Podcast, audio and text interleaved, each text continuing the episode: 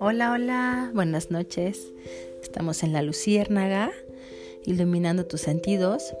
Este programa que tiene como intención pues contribuir a la reflexión sobre la vida, sobre los hechos cotidianos, sobre nuestro paso en esta existencia humana para ser mejores cada día. Yo soy Maru Núñez y pues es un gusto tenerlos aquí conmigo. El día de hoy hablaremos sobre el amor, el amor sin apegos. Es algo de verdad súper chistoso escuchar con frecuencia como más en chicas que en hombres debo decir, pero no quiero generalizar.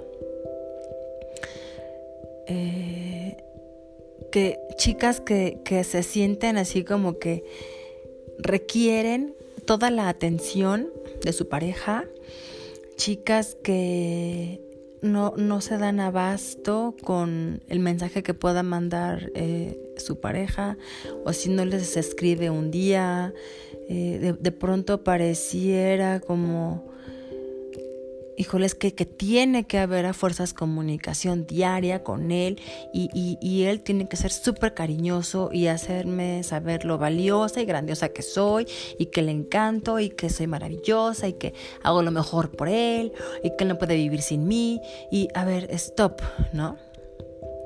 Antes de seguir, ubiquémonos, ¿no? O sea, hombres y mujeres llegamos a este planeta Tierra solos. Venimos del vientre de mamá, pero salimos solitos, ¿sí? No, no venimos pegados de otra personita.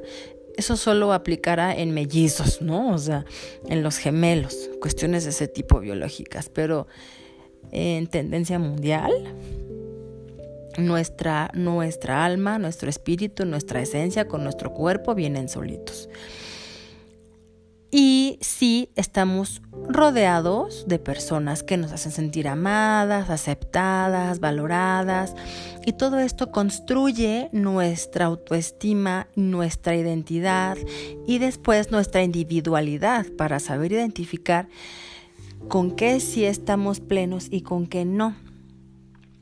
En esta construcción de nuestra identidad, individualidad, autoestima, autovaloración, es en donde es prioritario identificar que haya o no una pareja con quien compartir la vida, esta pareja no tiene que ser el motor que nos haga sentir valiosas o valiosos en caso de los hombres.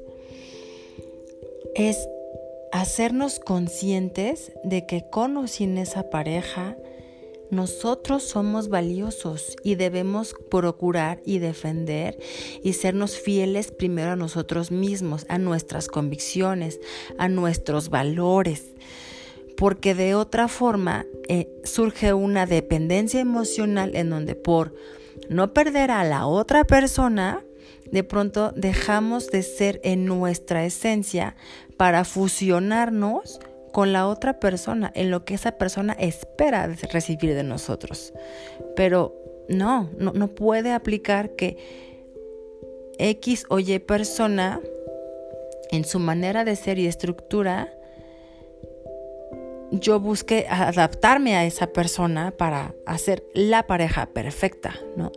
Más bien es sabernos desde el respeto identificar cuál es mi individualidad, cuál es tu individualidad, cuáles son mis valores, mis principios y cuáles son tus valores y principios y en esas convicciones de vida identificar si nos hallamos empatados o no.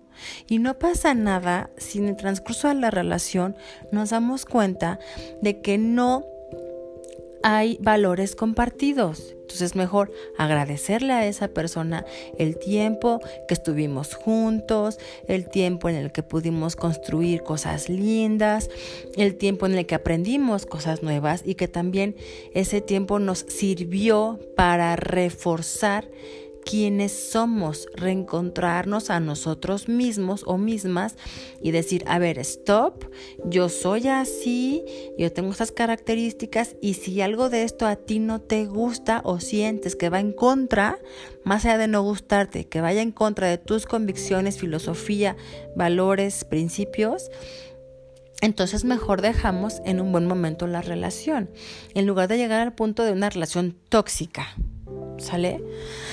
Entonces, bueno, ahí lo dejo para no hacerlo más largo y procurar entonces mm, hacer una reflexión, hacer una introspección en cada uno de nosotros y así poder contribuir a la mejora, primero de nosotros mismos y segundo, en nuestra relación con las demás personas.